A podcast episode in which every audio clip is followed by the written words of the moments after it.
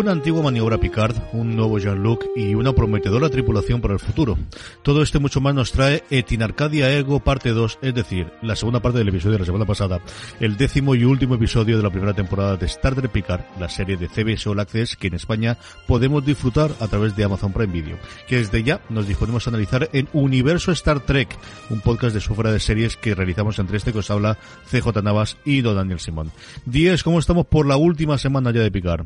La CJ, Larga y Próspera Vida, Nuknek, Jolan True y se nos acabó la temporada, para bien o para mal. Se nos acabó la temporada, Dani. Yo creo que vamos eh, a analizar evidentemente el último episodio, vamos a comentarlo eh, cómo funciona, pero sobre todo hablar un poquito en general de lo que nos ha parecido la temporada, de cómo hemos acabado con ese final en el que tenemos a nuestro Jean-Luc Picard de toda la vida mm, remozado o, cambiado y sobre todo yo creo esa escena final en la que nos marca él esta es una tripulación para intentar hacer al menos siete años de viaje cuando no cinco años de viaje como hizo la clásica Star Trek, ¿no? ojalá, durara tanto. Creo que está confirmada las dos próximas temporadas, ¿no? Hombre, eh, a Steve se le veía bastante animado en la entrevista en The Ready Room, eso lo comentaremos luego porque ha soltado perlas mm, que a mí me han gustado mucho. Casi más que el episodio, te confieso, ¿no? Pero, pero a ver a dónde nos lleva esto. De momento le falta un poquito de contexto. Ahora iremos secando las peguitas. Yo creo que el episodio tiene dos grandes partes. Una es la trama en sí de lo que nos va contando, que ya, si la primera parte no se dejó sino frío, sí que, bueno, y esto va a ser la solución después de todo lo que teníamos. Eh, y la otra parte que es todos los momentos eh, cariñosos y de encuentro de personajes, esa despedida de data que no pudo tener en Nemesis, que yo creo que en esa, pues como siempre suele hacer, eh, esta 3 lo funciona muy bien y en este episodio lo hemos tenido también muy bien, muy bien presentado, ¿no? Sí, prácticamente esas dos. Hombre, el, más que las partes que están, que son las que tú muy bien has dicho, yo echo de menos las partes que no están. Yo desde capítulo esperaba, pues en una orgía de revelaciones, algunas más de las que ha habido, desde luego. Y hay muchos misterios que eh, estoy más tranquilo porque hay una segunda temporada que ya lo sabíamos.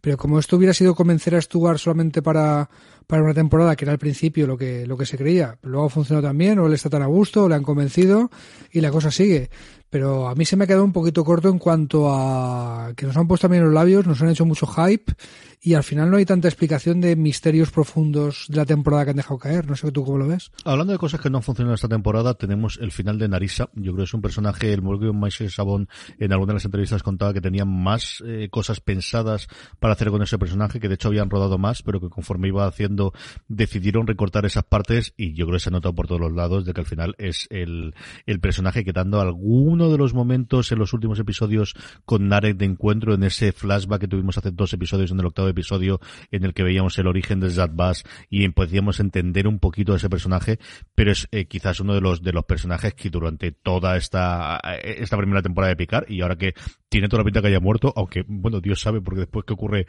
dentro del cubo Borg y si se puede resucitar como es Borg o exactamente qué, eh, mm, de las cosas más flojas que tiene de luego la primera temporada, ¿no?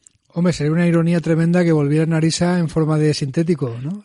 como, como con algún personaje que no comentamos en el perse, lo han vuelto en forma de, de golem, de robot, de te meto tu mente en un cuerpo robótico, tendría muchísima ironía que volviera así. Es casi como lo de Boris Johnson pillando el coronavirus, ¿no? O sea, es ironías y que te hacen creer en el karma. Pero, que me desvío. El, hombre, es que Narisa sobraba porque una vez O revelaba como O, ¿vale? Como la jefaza del Zadbas, como ya eh, se ha reventado mi tapadera de dentro de la federación, pues ya, ¿para, ¿para qué te vale Narisa? O sea, ya tienes a O haciendo de gran jefaza de Zadbas, pues no te falta la discípula para nada.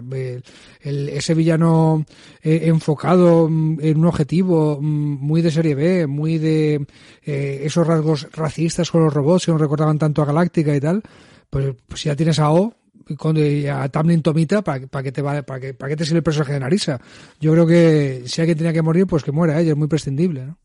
La otra parte en la que, eh, y los dos estamos convencidos cuando vimos el penúltimo episodio que iba a tener mucho más peso, es el Cubo Borg. Sus dos, eh, parece que únicos habitantes que teníamos aquí, que eran siete de nueve, y, y Elnor, que también es otro de los personajes que yo en esta primera temporada hemos visto que quizás ha tenido menos papel del que inicialmente podíamos pensar, o cuando tuvo esa eh, presentación como si fuese el hijo que nunca tuvo Picard, pero quizás el, el Cubo Borg que pensábamos que iba a tener cierta importancia en la batalla final, no ha sido así tampoco, Dani. No, también no, lo han dejado en los labios. Iban a poner los sistemas defensivos del Cubo Borg en línea, ¿no? Pero, pero claro, eh, podría ser la caballería Cubo Borg o la caballería Federación, ¿vale? Y si se ve que dos caballerías al final les parecía demasiado o algo. Lo que sí que está es tremendamente desaprovechado el Cubo Borg Pues ya decíamos que un cubo Borg varado sigue siendo un cubo Borg y tenía muchas cosas para funcionar y tenía un montón de X-Borgs que te tienen que, que, que, si no son capaces de aprovecharlo en la siguiente temporada, pues me parecerá un desperdicio tremendo, ¿no? O sea, aquí había dos cosas. X-Borg y androides sentientes, ¿vale? Era de lo que iba la temporada, ¿vale? Los dos grandes conceptos que yo esperaba que se mezclaran de alguna forma. Uh -huh. No ha pasado al final y yo quiero creer que es porque se están guardando alguna carta. Porque les ha pillado, entre comillas, de sorpresa lo de, lo de que Patrick Stewart ha dicho que ok, que hacemos más temporadas. Yo creo que había un final pensado y no es el que hemos visto. No sé tú cómo lo has visto. Yo creo que, es parte de, quizás de lo que ocurrió en estos dos episodios. Eh, por comentar un poquito lo que tenemos en, la trama y hablando también de las partes que nos ha gustado, ¿no? Que, eh, estamos un pelín negativos. No voy a decir yo que no. Eh, también nos ocurrió algo con Discovery con la segunda temporada que yo empezó más alto y luego cuando vimos toda esa relación o que todo aquello ocurría con el con el Ángel Rojo la cosa se desinfló un poquito también. igual es que no están también de la, las tramas tan tan tan eh, tan serializadas a, a, Star Trek y que al final tenemos que volver, como siempre defiendes tú, a esa naturaleza episódica que quizás es la que mejor le funciona o al menos en arcos quizás un poquito más cortos que no sean de toda la temporada. Bueno, vamos a ver qué ocurre con esta segunda temporada, qué ocurre con la tercera Discovery, la que ya hemos visto un pequeño teaser que falta saber si está toda producida o no con el resto de las series. Tenemos dos grandes bloques tal y como quedaron la, el episodio la semana pasada. Por un lado lo que ocurre en el propio planeta y por otro lado derivado de eso que ocurre en el planeta, qué ocurre con esa nave de Picard y ese sacrificio que va a realizar Picard enfrentándose a las naves de eh, los romulanos.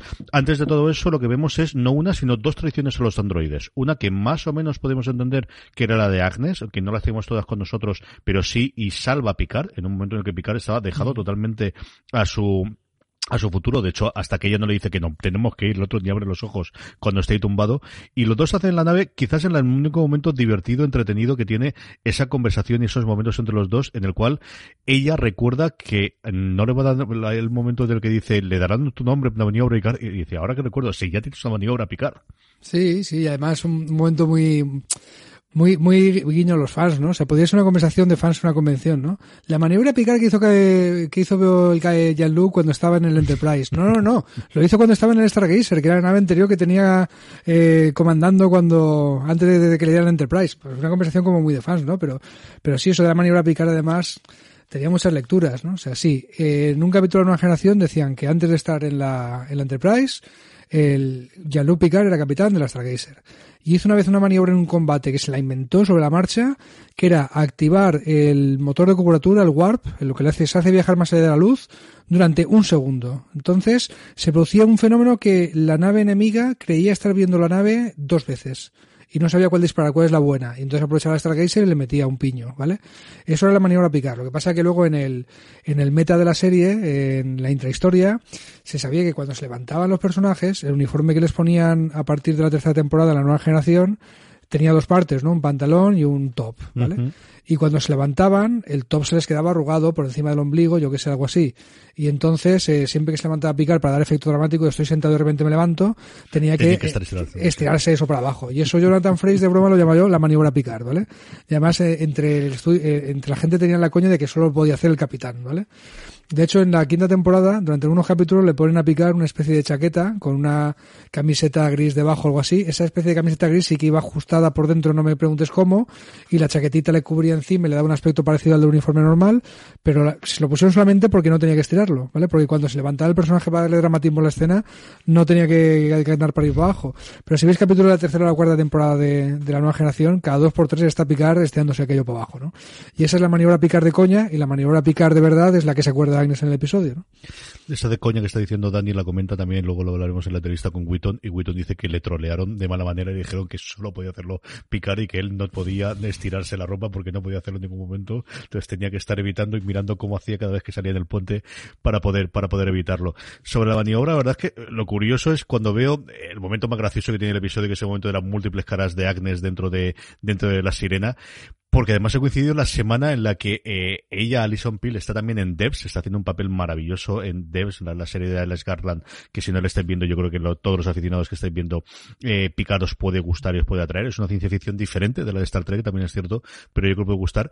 Y precisamente en este último episodio se juega mucho con el tema de, de los multiuniversos y vemos varias escenas en las cuales eh, Alison Peel, en el personaje que tiene el, el Devs, aparece múltiples veces en pantalla. Es curioso que en dos episodios en la misma pues semana coincida con la misma actriz haciendo una cosa muy similar, que es que los dos aparezcan en pantalla. La verdad que es una cosa muy, muy divertida cuando lo vi este viernes después de haber visto el, miércoles o el jueves el episodio de Agnes tenemos ese momento, Dani, en el que ellos dos están, hacen esa maniobra y esa guerra o esa batalla es, espacial que, que, esperábamos ya eh, la semana pasada, que la sabíamos por el previo, en el que nos falta el cubo Borg y que termina con la llegada de la flota estelar, que sí, tarda en llegar, pero al final la caballería llega.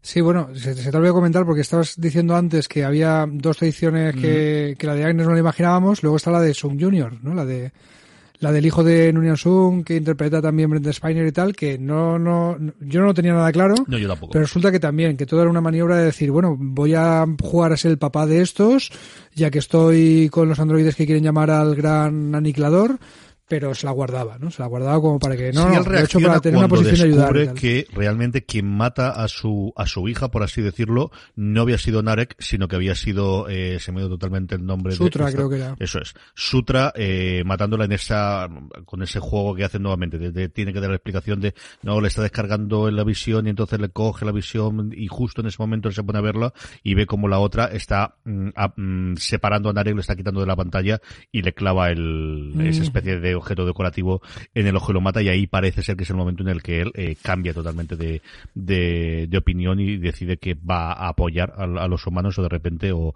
o va a intentar de parar esa llamada a las inteligencias artificiales que están en el cielo. Exactamente, pero te he cortado en el momento en que estabas describiendo el clima del episodio y en un momento anticlimas total de podcast yo te he cortado, te he tirado para atrás y estabas contando cuando aparece Riker, es verdad. Tenemos esa llegada, ¿no? De, de, la, de la flota estelar y evidentemente, pues mira, ya que tiene que llegar alguien, tiene que llegar Riker con un montón de, de, naves. A mí lo que me ha extrañado es la cantidad de naves que tenemos por un lado romulanas para esta. Es decir, yo no sé si más en, en el antiguo Imperio Romulano o la nueva el lugar libre y la Federación, porque no es que sean navecitas pequeñas, que son todas señoras naves las que vemos, ¿eh? Sí, la federación se entiende. La federación sigue siendo la federación. No es un gran poder del cuadrante alfa y beta que haya decaído y han salido de donde salen las naves de la Federación siempre.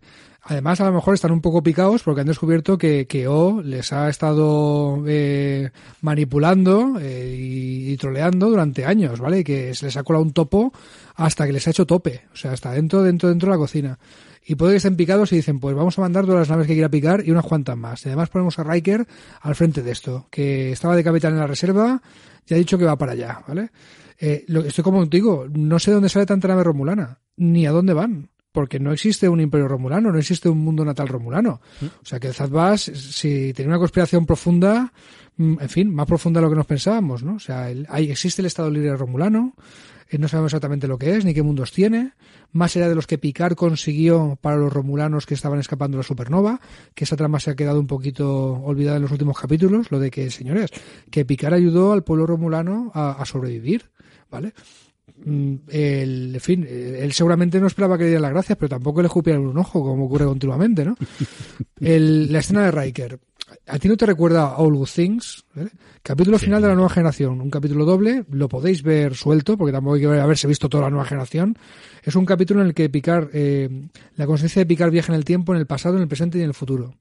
Y las, eh, en las escenas en el futuro, primero, se ve a sí mismo que se ha retirado la flota estelar y está cuidando unos viñedos. No sé de qué me suena, ¿vale? Que es una cosa que se ha pillado mucho para picar, ya lo hemos comentado. Pero hay un momento del episodio, y perdona que lo spoile, en el que el Riker del futuro eh, aparece cuando están a punto de petarse la nave pequeñita en la que está Picard en ese momento. Aparece la Enterprise del futuro capitaneada por su comandante Will Riker, ¿vale? Protagonizando un rescate muy similar al que ve aquí, sin tanta nave, sin tanta historia, pero, pero también es un momento de Deus Máquina, caballería, que, que, bueno, por otro lado nos esperábamos, ¿no? Pero tampoco esperaba que fuera el final final del episodio. O sea, esperaba el final de naves romulanas no matéis y así tenemos espacio de explicar cosas. Esa explicación me temo que no acaba de llegar. No, no llega para absolutamente nada. Lo que sí que llega es el sacrificio de Picard, o al menos el, haberse llegado hasta el límite de su enfermedad, de la cual, bueno, conocimos algo en el primer episodio, nos habíamos olvidado durante toda el resto de la temporada, volvimos a recortarla ayer y ahora se ha visto que era una cosa tremenda y galopante. O sea, que en cuestión de nada, de, de, de un poquito de, de, de, forzar la máquina en los últimos episodios, eh, le estalla hasta el punto de que fallece en, en la sirena después de haber impedido esa guerra, de haber protegido a los androides eh, de alguna forma, como dices, oye, ¿no? De, estoy dispuesto a sacrificarme por vosotros eh, para que veáis realmente el, nivel de compromiso que tengo, ¿no? Bueno, sí, no podemos hablar mal de la ciencia de, de, la, de la federación en esta época, ¿eh? Que recuerda que en All Good Things, en ese último capítulo de una generación, ya le diagnosticó Beverly Crusher el síndrome este. Luego su amigo, el médico de la Stargazer, le, le dice que, esto es acelerado. Pero bueno, la ciencia le ha comprado unos buenos veintipico años de vida más a Picard, ¿vale? Lo que pasa que, bueno, que la ciencia también va a conseguir que se extienda un poquito más, ¿no?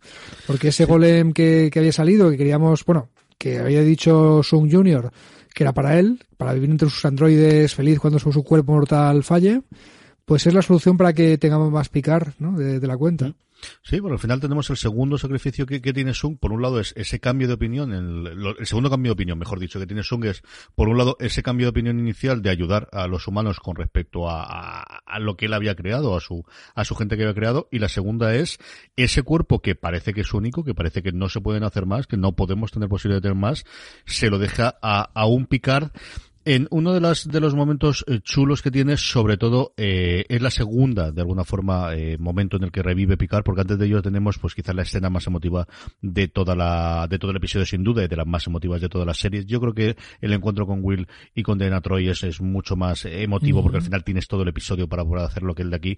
Pero es ese encuentro con Data y ese encuentro, quizás lo que no se pudo hacer en Nemesis, ¿no? Que de alguna forma también hacen bastante referencia en el episodio, en el que ellos pueden hablar, en el que ellos pueden estar cinco minutos contándose lo que siempre se quisieron y, y, ese respeto, admiración y, cariño mutuo que tenían. Y, ese momento durísimo en el que Data le pide que, le, que muera que al final, eh, gracias a que existe esa célula cual, a partir de la cual se han creado todos los androides, de alguna forma él sigue viviendo y lo que le está pidiendo es, capitán, por favor, máteme. Sí, básicamente los recuerdos de Data, la conciencia de Data, el cerebro positrónico, como queráis llamarlo, sus recuerdos, su conciencia, eh, al fin y al cabo, está en una máquina. Una máquina que sí, que Maddox y Sung de ahí mm, chupaban información para crear androides, ¿de acuerdo? Pero la conciencia de data sigue. De, nos representan de una forma corpórea. Se nos presenta a Picard, que le, claro, la conciencia de Picard, cuando la están la tienen que transferir a algún sitio antes de transferirla al golem, ¿no? Entonces hacen que se vean las dos conciencias. Nos representan de una forma corpórea cuando no es un encuentro corpóreo, para que podamos verlo, ¿vale? Y ahí vemos a Picard con el uniforme de nueva generación, por cierto, con el comunicador que llevaba Patrick Stewart, era el de verdad, era el último que llevó una nueva generación, que ha contado luego que lo tiene en su mesita de noche, en su casa de Inglaterra, y que se lo llevó al, al rodaje, a la primera lectura de guion, y todos los otros actores y actrices se lo pasaban como si fuera un tótem. Eh, o sea que, que, muy chulo. Y tienen esa conversación. Hombre, recuerda que hay, todo este, todo este lío lo ha montado a picar porque echaba de menos a su amigo, porque apareció la hermana de Soji, ¿vale? Apareció Asha, y cuando se dio cuenta de que tenía un fragmento de la conciencia de data, dijo, yo por ti voy hasta el otro lado de la galaxia y eso ha acabado haciendo, ¿no? El, con la esperanza de poder volver a ver a su amigo. Bueno, pues al final no ha sido un volver a ver a su amigo definitivo, pero sí que ha sido lo que tú dices, poder despedirse de alguien que se murió y no te has podido despedir. Y eso lo haríamos todos y todas. ¿eh? Siempre creo que la mayoría de personas tenemos una persona que dejó este mundo sin que le pudiéramos decir todo aquello. O que si hubiéramos sabido que iba a dejar este mundo, pues hubiéramos dado lo que fuera por tener cinco minutos con esa persona y decírselo, ¿no? A mí se me vienen a la cabeza unas cuantas. Y, esa oportunidad sí que la tiene Picar. Y Data lo que le dice es, pues esa reflexión. estamos hablando de un androide lo más entiende que ha habido en Star Trek hasta ahora, que se ha pasado toda la vida queriendo ser humano, ¿vale? Recordar, Spock en la serie original era el personaje outsider que no quería ser humano, era medio humano y que rechazaba esa parte de su ser para ser vulcano puro, ¿no? Y a través de ese viaje de Spock eh, veíamos cosas de la humanidad y del alma humana que, que no éramos conscientes, sino era muy buena. Y Data era todo lo contrario, era el ser artificial que quería ser humano y que se pasó toda la, saga galáctica, toda la serie, buscándolo. Y aquí le dice que ha encontrado pues ya el, el culmen de, esa, de ese viaje, es decir, es que sin la finitud de la vida la vida no tiene sentido. O sea, es que lo que nos hace humanos, y esto es algo muy, muy Tolkien también, ¿no? O sea, los elfos estaban amargados porque los humanos fueron bendecidos con la finitud de su vida, no como los pobres elfos que ahí estaban viviendo siglos y siglos amargados, ¿no? Y esa reflexión la hace Data. No es la primera vez que la veo en Star Trek. Estoy recordando Death Wish, un capítulo de Voyager, que lo hemos mencionado también en otro podcast que también salía, porque salía Riker en un, en un cameo, ¿no? Y ahí era alguien del continuo Q, esta raza superpoderosa que sale en la nueva generación, los Q, ¿no? Que, que, quería morir, que era una raza inmortal, mm, con el poder de lo que entendemos por Dios Todopoderoso en la Tierra, y había uno de ellos que quería morir, que quería, hazme mortal que quiero morir, que es el final de mi viaje, ¿no? Era un capítulo que podíamos reflexionar sobre eutanasia, sobre lo que da sentido a la vida humana, lo que tú quieras. Pero ahí está Data diciendo, pues el final de mi viaje de búsqueda de lo que es ser humano, pues mire, es morir. Una mari ¿cómo dice? Una mariposa que vive eternamente no es una mariposa. Es, otra cosa. Y él quiere ser humano, ¿no? Así que le acaba, acaban desenchufando mm, físicamente, o sea, literalmente. O sea, están los, eh, unos chips metidos, los van sacando poco a poco y va desapareciendo la conciencia de Data. Mm, Stewart cuenta en, la entrevista eh, que hemos ido declarando un poquito que, con el que cierra en The Room con Will Wheaton que le costó horrores hacer esa escena, que le costó como cuatro o cinco tomas el poder despedirse ese momento final del umbral porque se ponía a llorar desconsoladamente y luego vemos ese momento de retirada de los tres chips que comentaba Dani en el que lee La Tempestad, una, una de las obras de Shakespeare que le he interpretado muchísimas veces. Al final Stewart viene sobre todo de hacer pues eso, como los grandes actores ingleses del teatro clásico, especialmente de Shakespeare en el, en el Royal y cosas similares y ha hecho muchas veces y esta es una de las obras que él ha repetido varias veces es uno de los monólogos o mejor dicho de las frases que hace Próspero si no recuerdo mal ahora de memoria mm, de, las más conocidas que tiene la tempestad ¿no? y, era, la frase era estamos hechos de la materia de los sueños o algo así eso, es, eso es y a partir de ahí mm, lo que tenemos fundamentalmente es todo el mundo en la sirena en pareja más o menos, porque al final tenemos el Norcon Picard por un lado, ya sabemos la relación entre Ríos y Agnes, juegan con ese jugueteo de manos en el que podemos una relación entre Rafi y 7 de 9 y, y a partir de ahí, como te decía, muy de aventuras, muy de esta es la tripulación de una nueva nave, vamos a ver qué nos da de sí la segunda temporada. Sí, con eh, lo único que de, background nuevo que hay, que hay es que Soji está en la nave y nos dice, bueno, como lo hayas eh, permitido los sintéticos, ya puedo ir donde me da la gana, ¿no? Ya puedo ya soy legal, ya no soy un inmigrante ilegal allá donde vaya. Claro, eh, la Federación se ha dado cuenta de que la prohibición de los sintéticos viene de una manipulación de, del Zapaz que se ve infiltrado hasta el Corvejón, ahí, dentro, ¿no? Ahora deben estar picados. O sea, también quiero saber mm, cómo es la Federación post-manipulación de, del Zapaz. Vamos a ver. Y sobre todo, cómo va a ser un picar que es Android, que hasta ahora eh, tenía el talk de talk y walk the walk, pero ahora puede hacer el walk the walk que dicen los americanos. Es decir, ya no solamente es que hable por la defensa de unos terceros a los que él, bueno, pues tenía compromiso por la humanidad, sino que es que ahora eres un androide y es quizás el androide más conocido después de Data que va a tener la federación. Sí, o persona sintética, ¿vale? Si no queremos decir androides, ¿no? Porque su conciencia es otra, pero esta serie ya ha dicho que va de androides entiendes y Xborgs, los dos grandes conceptos que Chabon y Kurzman nos regalan al lore de Star Trek. ¿Vale? Que, a partir de ellos se debería construir historias brutales, ¿vale? Y inventar. Y ahora Picard es un Xborg y un sintético. O sea, si, si la serie no va de esto, que por cierto, en la tripulación tienes a Soji, sintética, tienes a 7 de 9, ¿vale? Y tienes a Picard que las dos cosas. Pues tío, si no le sacas partido a esto, no sé a qué estás jugando. La otra parte que tenemos es qué va a ocurrir con, bueno, varias cosas que nos quedan que yo no sé si van a referir en la segunda temporada. ¿Qué va a ocurrir con el cubo? ¿Qué ocurría con, con estos personas o estos especie de cosas metálicas que salían del portal que, que los vemos nada durante 5 segundos, 10 segundos y volverán a aparecer en algún momento dado que hagan esas llamadas de alguno de los androides que hayan quedado viviendo? ¿Qué esperas tú de la segunda temporada, Dani? A ver, que me expliquen qué es eso, que yo he visto los tentáculos de Matrix y ya está. Y para este viaje no, necesitamos las forjas, ¿eh? O sea, vamos a ver. Eso lo tienen que explicar, no se puede quedar como un misterio así. Yo no tengo nada claro eso. ¿eh? A ver, ya, ya, te, ya, te, digo que lo que me decepcionaría mucho es que me has tirado Xbox, o sea, me has tirado Borgs y me has tirado androides sentientes. Y esto yo creo que tiene que estar relacionado de alguna forma. Y haber hecho picar los dos, yo creo que tiene que ir a algún lado. Yo creo que esto lo, lo pueden hacer. espero también que expliquen ¿cuál es la motivación del Motley Crew para reunirse ahora? ¿Vale? Ya hemos hecho la misión para que fundamos, encontrar el planeta de androides, eh, ver si nos podíamos eh, reencontrarnos con Data, averiguar qué ha pasado con Maddox, todo lo que hemos visto hasta ahora, ¿no? Eh, descubrir la manipulación de Zadbas que llevó al estallido de Marte y a la producción de los androides, que es lo que jodió nuestra misión de 10 años de salvar a los romulanos, ¿vale? Todo eso lo han, lo han conseguido ya. Las piezas del puzzle de la cabeza de Rafi, el que le ha llevado a darse la bebida y apartarse de su familia. ¿Cuál es la motivación de esta gente ahora para estar juntos, aparte de que se caen bien y, que se les da bien salvar el universo? ¿Vale? O es un tema de desentrañar algunos de los misterios que se han quedado sin desentrañar, o, o les falta por explicarnos qué hacen. La escena final me gusta, pone la base de la siguiente temporada, pero después de verla decir, leñe, muy bien que estos estén juntos, muy bien que esto sea el core crew de la serie, ¿no? O sea, la tripulación base, el, cast base. Pero, pero ¿por qué? Ahora, ¿por qué están juntos? Eso lo tienen que explicar, por lo, menos al principio. Quiero ver también cómo es la federación post-manipulación, lo que he dicho antes. y también quiero saber qué pasa con los Xbox. Concepto súper interesante que hayamos visto a los Borgs eh, asimilados como víctimas, las personas concretas, eh, porque el Borg, eh, como es una conciencia colectiva, que tiene una individualidad, no, no nos habíamos parado a pensar hasta que han llegado Chabon y Kurzman en que eso eran personas y que se, y que se empatizábamos con Hugh, que empatizábamos con Picard, con 7-9. ¿Qué pasa con el resto de millones y millones de Borg por ahí, no? Eso era brutal. Y, y, sin ir más lejos, el cubo que se ha quedado atrapado en el planeta, no sabemos qué ha sido de él, ni de los Sborg que había con él. En, el capítulo anterior vimos que, que estaba 7-9, que estaba Elrond y que había un montón de Sborg que habían sobrevivido, que estaban por ahí tocando, intentando poner aquello en marcha. Han desaparecido en este capítulo, no sabemos nada de ellos.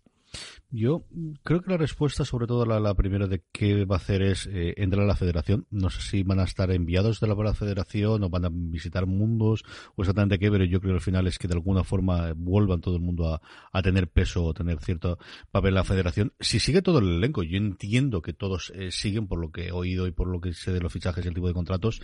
Hay dos personajes que yo no sé si recuperaremos, que son los dos ayudantes barra sirvientes de Picar en, en el Chateau francés, que tenía sentido que no le acompañasen en este viaje a día de hoy, pero yo creo que se podrían recuperar ahora que tiene pinta de que en el antiguo Imperio Romulano las cosas van a cambiar bastante y, que podrían tener un poquito más de movimientos. Ellos al final están en el castillo tratando de protegerse de que no vaya el Tarsiar detrás de, detrás de ellos. Yo creo que es una cosa que se podría intentar salvar, porque además es que me gustaban mucho esos dos personajes. Me fastidia mucho no tenerlos ahora, porque de verdad que me llevaba muy bien con ellos y me gustó lo que los vimos durante los tres o dos, tres primeros episodios y, y luego de un momento más. Me gustaron muchísimo yo dos, tanto los actores como los personajes. Y sí, yo creo que, que es un replanteamiento de, yo creo que una idea de replanteamiento de qué hacemos o en la segunda temporada o qué hacemos con todas las futuras temporadas. Si vamos a tener una justificación para lo que vaya a durar esto o cada temporada vamos a tener algo de, de picar, de un picar que sabemos que no es inmortal. O sea, que le han dado este cuerpo mm. sintético, pero que nuevamente tengo que creernos a esta parte, lo que le han dicho es que va a vivir los X años, que pueden ser 20, pueden ser 30, que luego ya, él, intenta negociar un poquito con, con sus nuevos, de oye, ya que estaba ¿por qué no podría ir 20 años más? Es decir, lo que debería durar un cuerpo en el mm. siglo 24 de los 1300 y pico sin eh, el problema médico que él tenía en el cerebro que había acabado con su vida, ¿no? Claro, el Picard tiene 90 y pico años cuando empieza la serie, pero aquí mm. la gente vive más de 100 años, ¿eh? O sea, el doctor McCoy de la serie clásica aparecía en el piloto de la nueva generación y tenía ciento y pico. O sea que, tranquilidad que aquí la gente no vive como los vulcanos, que viven eh, más de 100 años de serie, pero aquí la ciencia ha avanzado para que los humanos vivan. De todas formas, eso de eh, tiene los mismos años que hubiera vivido si no hubiera tenido una enfermedad significa que los guionistas pueden hacer lo que les salga de las narices, ¿no? Fundamentalmente, Y otra cosa que espero de la siguiente temporada es, pues, más gente de la nueva generación, ¿no? Jordi puede hacer un cameo, porque además en las novelas ya hemos dicho que, que sitúan que el personaje ayudó a picar en la misión de los Romulanos. Worf es capitán de la Enterprise, según las novelas. Eso es caldo de cultivo bueno para que aparezcan haciendo un cameo.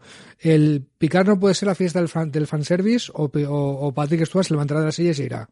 Pero algo tiene que haber, ¿no? Una pizquita. Yo creo que sí, yo creo que una cosa tendríamos. Vimos que varios de los de los de los actores, una de las cosas que vemos, y yo creo que vamos a hablar ya un poquito de lo que tenemos en The Ready Room, es eh, que fueron apareciendo algunos de ellos en, en el rodaje. Hay un momento en el que ponen uno de los vídeos y está eh, Jordi LaForge, está eh, LeVar Barton y está también Worf, está Michael Dorn, que fueron a visitarlos y además fueron a visitar el rodaje el mismo día en el que estaban rodando el episodio en que salía Diana Troy y salía Will Riker. Entonces todas las fotos de reencuentro, pues yo creo que sobre todo ahora después de la primera temporada va a tener bastante más libertad en, volver a traernos puntualmente. Yo creo que nunca serán los, que vayan a marcar la temporada, más aún teniendo, si tenemos realmente la, el crew, si tenemos al final que la gente de la sirena es la que acompaña en sus viajes a, picar, pero a mí me extrañaría horrores, desde luego, que no apareciesen alguno de, la gente que no hemos visto en esta, incluyendo el propio Witton, que yo creo que se tiene que estar mordiendo absolutamente todo lo posible de tener que estar entrevistando a toda esa gente de Read Room y no ha podido ir a ninguno de los rodajes, porque además se le nota, pues eso, que era el niño del rodaje, si es que al final todos han sido sus papás durante mucho tiempo en la nueva generación. Sí, sí, se le nota que, que, que, no, que no, está que no caga de, entrevista a la gente, por favor, y cómo es, y que no sé cuántos, tal. Sí, ya, ya decimos que Wesley Crusher tuvo un final de largarse a explorar el universo con un eh, alienígena que salió en la serie y tal, y que pero también eso significa que, puede venir en cualquier momento ¿eh? oh Dios mío ojalá que estuviera el, el viajero con Welly Crasher y nos arreglara la papeleta me llamabas puede pasar en algún momento no Yo creo que alguna cosa tenemos, tiene, tiene que ocurrir, desde luego. Dani, eh, hablábamos del, del Ready Room y esa entrevista porque prácticamente lo que tenemos es un poquito de trozo inicial en el que alguna cosa cuentan los, los eh, productores ejecutivos sobre el final. Hablan sobre, lo, por ejemplo, el, formato de los androides, de cómo eh, ellos tenían la cabeza que los que son dorados fueron hechos por Sung y cuando llega Maddox es cuando ya tenemos los androides tipo Soji para que nos entendamos más avanzados y más normales y podemos tenerlo, pero fundamentalmente la parte parte gorda del episodio o del, del, trozo del, es la entrevista que realizan a, a Patrick Stewart y a Alison Peel. Sí, sobre los androides hay otro detalle curioso, que los de que hizo Maddox se llaman como flores, ¿eh? Beautiful Flower, esto, lo otro, y que la mayoría de los que hizo Sung, en homenaje a Data, datos, se llaman como elementos de, de, narrativa, ¿no? Saga, eh, Sutra, Arcana, ¿vale? O sea, cosas de que, que, al estar escribiendo una historia podían eh, en lengua inglesa es, es, parte del vocabulario que se podía manejar. Y la entrevista de Stuart pues es sublime. Está está con el Agnes que yo la llamaré Agnes de por vida aunque para mí era la, chica rubia de, de, Newsroom hasta que hasta que se ha puesto a hacer esto no que sí que sale Witton dándole la bienvenida a la familia, ¿no? A esta chica, pero la entrevista de Patrick Stewart habla poco y habla muy bien, ¿no? Primero le da las gracias a Kurt Chabon por no sucumbir a todas las negativas que les dio, que decía que no quiero hacer más Star Trek, hasta que siguieron viniendo con ideas y hasta que le, hasta que le presentaron una idea que les convenció, ¿no? Hace una reflexión muy bonita para mí, que es que el mundo de hoy en día necesita Star Trek. Eh, yo creo que estaba pensando en gente como, como Donald Trump. Eh, llega a mencionar a que su país está en el lado equivocado del Brexit ahora. Recordad que Stuart es británico. ¿Vale? Y que el futuro optimista de celebración de la diversidad, que es lo que para él resuena, ¿no? De él, él dice, a mí me encantaba hacer de Picard, de estar en Star Trek, que es una serie que celebra la diversidad, ¿vale? Que es de lo que iba. Me encantaba hacer de Profesor Xavier, porque también eh, X-Men es una saga en la que se reflexiona sobre sobre todos los marginados, ya sean gente de, racializada o gente LGTB eh, o gente discriminada por lo que sea, los mutantes de, de los X-Men es una metáfora de todo eso. Y, parece que Patrick Stewart confiesa la entrevista porque es una persona que, que celebra la diversidad y defender la diversidad es una cosa que le resuena a él. Y que por eso pues ha vuelto a Star Trek, cuando le han presentado una idea buena al respecto. Y esa idea de el mundo de hoy en día necesita Star Trek, pues qué quieres, a mí me toca el corazón y, y yo soy de los que, en parte inspirado por Star Trek, empezó a militar en causas de intentar mejorar la vida de los demás, ¿no? O sea, en la política, en ONGs, en sitios porque, porque encontré mi inspiración un poco en esta serie y que a sus años Patrick Stewart pues haya encontrado la forma de volver porque piensa que eso ayudará a inspirar a la gente para cambiar el mundo real, eh, pues, pues ¿qué quieres? Yo estoy 100% con eso. O sea, a Dani le ha gustado muchísimo lo que dice este igual que está muy en su papel y muy en su lugar de, pues eso, del, del grande. A mí me gusta mucho la parte que dice sobre todo la comparación con, con, con Xavier y de, cómo él decidió volver cuando le propusieron Logan porque pensaba que podía ser un gran cierre para su personaje cuando no quería volver a hacer aquí y aquí le ocurre exactamente lo mismo con Picard y algo tuvo que ocurrir para que tenga más temporadas de lo bien que se lo ha pasado.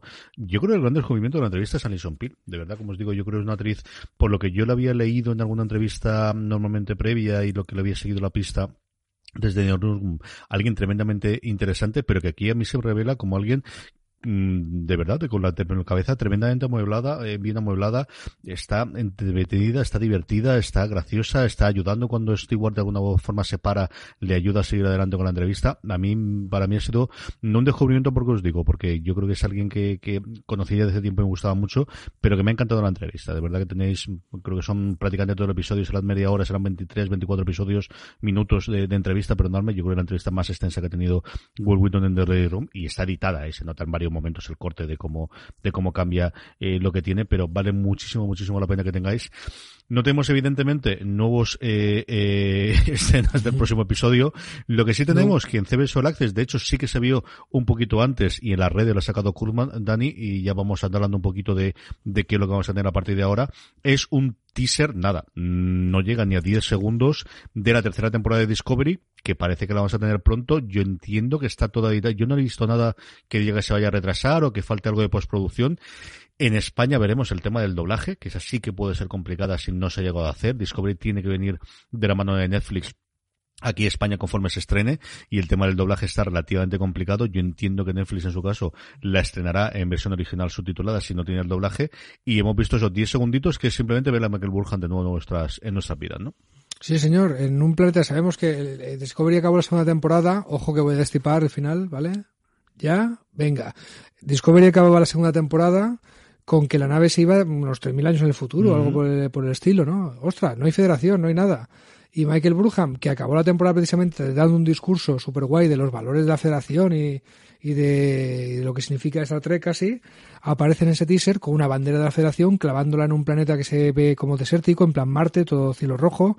Una bandera de la federación pues con hecha girones, ¿no? O sea, que se nota que está gastadita y está ahí como clavando, como que traigo aquí lo que significa esto, ¿vale? Solo se ve eso.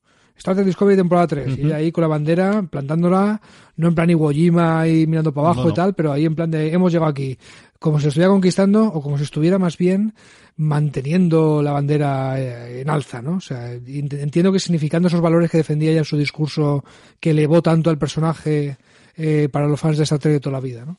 Así que a ver, a ver de qué va. No da muchas pistas, pero bueno, si van a seguir defendiendo los valores de la federación, a mí sabes que me, me gusta todo eso. ¿sí?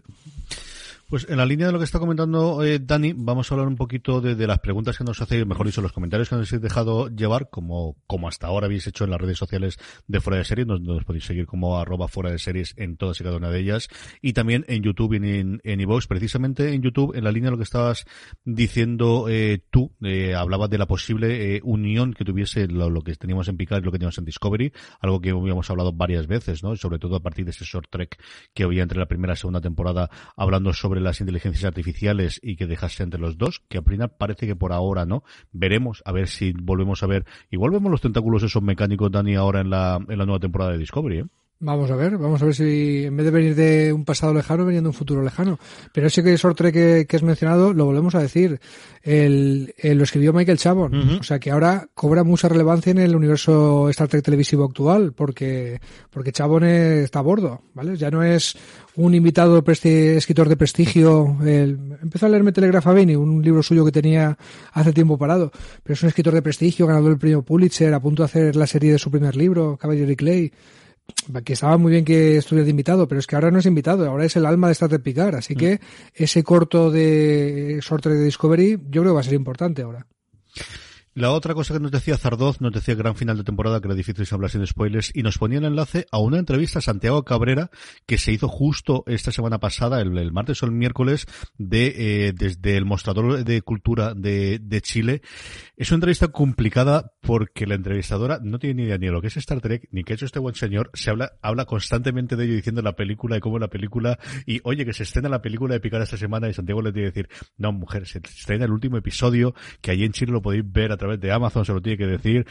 Esa parte es complicada, pero está bien porque hablas mucho, pues eso, de las palabras eh, específicamente chilenas que utiliza eh, su personaje y sobre todo él habla también de ese holograma, ¿no? Como digo, luego a partir de la, la entrevista va por los de otros derroteros de decir cómo está afectando la industria eh, todo el, el, el, el, el COVID y, y, lo demás, el porque se ha quedado en Los Ángeles. Realmente la, la, el momento que ha tenido él para, para poder estar es en Los Ángeles, eh, pero por lo demás la otra parte sí que está chula. O sea, de verdad que yo creo que sí que vale la pena que, que, la, que la podáis ver. Eh, más cositas que nos dejan en, en iVox, Dani. Lo que tenemos por aquí fundamentalmente es eh, la primera de ellas. Gonzalo dice que sin haber visto el episodio 10, eh, os quería comentar que iba toda la semana pensando que en el Android es igual que el Shoji y que esperaba que el Capitán Ríos mató a la hermana gemela. Y sin que cada vez la pareja de Son, del robot Son, hubiese un gemelo maligno, aunque, el que, aunque no lleve en perilla. Más que maligno, maligno, aquí hemos visto que, bueno, pues era un poquito de todo, ¿no? Eh, sí, hay personalidades que son un poquito distintas, pero pero bueno, en el caso de Sutra y su hermana era, era un poco verdad, ¿no? O sea, uh -huh. bueno, la verdad es que no sabemos nada de ella más que los recuerdos de, de Ríos, ¿no? De, de, de, la hermana de Sutra. Pero, pero no es descabellado, o sea, fíjate que parecía un poco sacado de la manga que los androides sabían que eran los de dos en dos, pero si lo piensas es que ha sido así desde el principio, con, la, con Data y Lore, ¿no? O sea, desde, desde el primer robot con cerebro positrónico que creó Nguyen Sung ha sido así. Así que eh, uno bueno y uno malo mm, no da demasiado juego. Puede darlo, pero no da demasiado juego. Lo que tú dices, hay muchos más matices que creo que pueden dar historias más interesantes. Perdido en el espacio le ha gustado bastante más el, el, episodio 10 que a ti a mí, porque nos dice capitulazo en el episodio 10, que cerraron la mayoría de las tramas y nos dejaron unas nuevas. Sinceramente, que no vi venir eso de Seven con Rafi, que vemos que entrelazan las manos mm. entre las dos, no es algo que hayamos visto en ninguno de los momentos, ninguna relación, ni que se hayan mirado, ni que se hayan gustado, ni nada por el estilo. Aunque él dice que, eh, bueno, de eso quiere decir que veremos a Seven en la temporada 2. Pues puede ser. Yo sí pensé en algún momento que esas dos series que prometió Kurtzman que estaban en desarrollo, a lo mejor alguna tenía que refer con los Ferring Rangers y podríamos tener a siete nueva a partir de ahí. Pero parece que no, ¿no? Lo, que vemos de aquí, y, yo creo que esto tendremos información relativamente dentro del producto, es que 7 de 9 es una más dentro de la, dentro de la, de la tripulación de la sirena, ¿no? Me parece muy bien y además refuerza mi teoría de que esto tiene que ir de Sborg y Sentientes, ¿vale? Eh, tenerla ayuda mucho el Jerry Ryan mejora como el buen vino, ¿eh? como, como persona y como y como actriz. O sea, está mucho mejor que en Voyager en mi modo de ver, ¿no? De, como actriz. Y, bueno, esa eh, que se den las manos no tiene por qué significar más allá de dos chicas dándose las manos. No, no tiene por qué ser una relación íntima, ¿no? Pero ya, ya veremos por dónde va la cosa el ¿qué más quería decir? Cada vez que surgen rumores de podría ser una, de, una serie de los Rangers, podría ser una serie de la sección 31, que eso está más avanzado. Yo siempre digo lo mismo, déjate de historias y haz una serie de Pike, ¿vale? Si te quieres inventar algo a partir de lo que ya has hecho, no me digas que lo de, lo de Pike no es mucho más atractivo que, que una serie de la sección 31, por ejemplo, que es lo que suena que está ya casi hecha. La sección 31 está hecha. Esa no te vuelvas loco porque la, la, tenemos, esa sí que es la que está confirmadísima. Que la tenemos, no sé si rodando, yo creo que están con todos los guiones, creo que no ha empezado en producción. Y yo estoy contigo, yo creo que además, eh, alguno de los short tres, si veis la sinopsis, o, o veis alguno de ellos, eh, porque estáis en Estados Unidos, un sitio donde se ha emitido, algunos de ellos tienen que referencia ya no solamente a país, sino también a la número uno.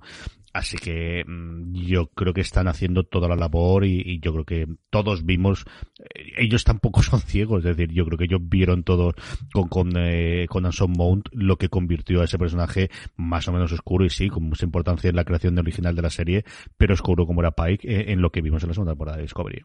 Sí. Oye, el comentario de Torpedos Rojos lo tienes que poner a María Santonja, que le gustan mucho los gatos. Lo que nos dice aquí es que todo el mundo sabe que los gatos son malvados, así que está muy bien, así empezamos de principio. Y juega después con que Spot, el gato de Data, implantó una orden en el cerebro positónico para que Trata crease a su hija, así que todo es culpa del gato, Dani. Eh, claro, los gatos tienen la culpa de todo, ¿no? no, no, no. Eh, acabamos de perder la audiencia de amantes de los gatos. No, no, volved, volved. Eh, tenemos una chica que se llama María Santonja que tiene programitas de gatos, de verdad. Somos eh, gatófilos aquí, de verdad. No, es teoría curiosa, pero estas también nos gustan. Estas locuras que pone Torpedo Rojo en los comentarios de Vox, leerla que, que, tiene gracia. Yo tengo dos pequeñitos, además, ahora mismo en casita. Jesús Enrique que nos dice que le ha encantado ver la serie y que va a poder después, le encanta saber que puede ver la serie y después que vamos a comentar las dos amigos con conocimiento de la saga de Star Trek. Segundo, me dice a mí que si la semana pasada en vez de decir caos en el puente dije pánico en el puente, digo tantas tonterías el parto de la semana y con eso más todavía sí, caos en el puente. Es ese, Jesús Enrique, sí. Es ese que todo el mundo tiene que ver, sí. Que en fin, que no hay tantos documentales, que al final si buscáis en el puente es fácil encontrarlo. Y luego nos dice que le gustaría que hiciésemos los podcasts que nos faltaron de la segunda temporada de Discovery o una modo de resumen, alguna cosa haremos. Yo creo que será, mm, hay que ver cuánto nos faltan, yo creo que nos faltan como cuatro o cinco, no sé si tendremos tiempo, sobre todo cuando tengamos la fecha de, de estrenar la nueva temporada, pues en los huecos que nos dejen veremos qué podemos hacer, Dani, ¿no? Yo sí, yo he pillado la costumbre esto de verte cada semana, que está muy bien, que te, te sabe menos. Y ahora, como, como, como, la semana siguiente no, no grabemos algo, pues me voy a sentir que me falta algo, ¿no? Eh, pero bueno, cuando, grabamos esto seguimos eh, medio mundo y el otro mundo estará a punto de seguir encerrados en casa.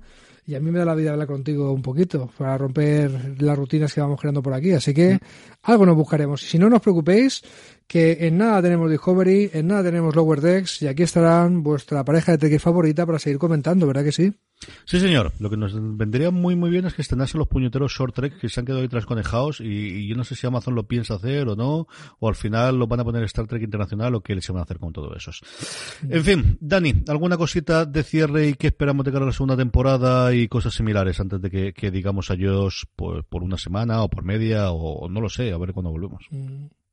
Pues eso, yo tengo, tengo, tengo ganas primero de saber mm, ya en serio cuáles van a ser las nuevas series, porque hay mucho, mucho humor al respecto, parece muy segura sección 31 y parece mucha, muy segura Lower Decks, es segura la tercera de Discovery, que es la que me apetece ver ahora, ¿vale? También te, confieso que me voy a poner con, con fanfictions, ¿vale? Porque antes eran muy difíciles de conseguir y hay, algunos hay algunos en YouTube ya que, que tengo muchas ganas de ver, ¿vale? Digo, antes era muy difícil de conseguir porque los viejos del lugar, recuerdo, recordamos cuando la gente se puso a, continuar la serie clásica de Cage Sport, ¿vale? Con actores noveles, pero con historias muy buenas. Y hubo alguna que, cogió tanta empenta que DC Fontana empezó a hacer guiones, que es una guionista de serie clásica, que Walter Koenig, Chekhov, les apareció en un capítulo, o sea, fanfictions que subieron. Yo he visto hay uno que se llama Star Trek Continuous, creo que se llama, Claro, recordad que la serie original está concebida para cinco años, ¿era? En su misión de cinco años explorando nuevos mundos, eso es lo que decía al principio. Duró tres. Entonces muchos fans han tirado lo de intentar acabar esos dos años. Y algunos están muy logrados, con historias muy respetuosas con el lore y que dan una visión muy poco fanish, ¿no? Muy, poco, muy poco amateur. Y mientras llegan nuevas series, creo que me pondré con Star Trek Continuous y esos que están en YouTube, que, que los tengo muy perdidos.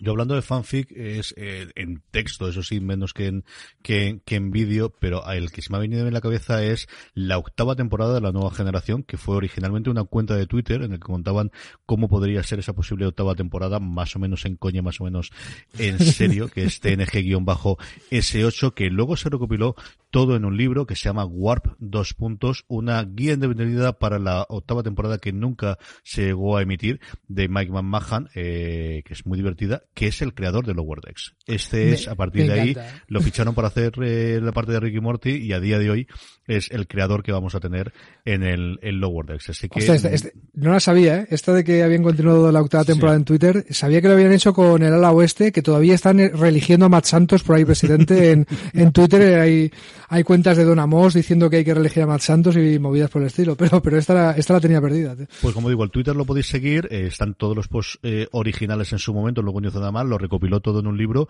y este Mike McGahan, que era un guionista, yo no sé si a partir de aquí empezó a trabajar en animación, fue uno de los de, la gente del, equipo de guionistas de, de Ricky Morty y es el creador de, de Lower Decks, que a mí es con diferencia, yo lo he contado varias veces, la que me merece ver, al menos el cómo, en, cómo empieza de, de todas las series que tenemos en un futuro.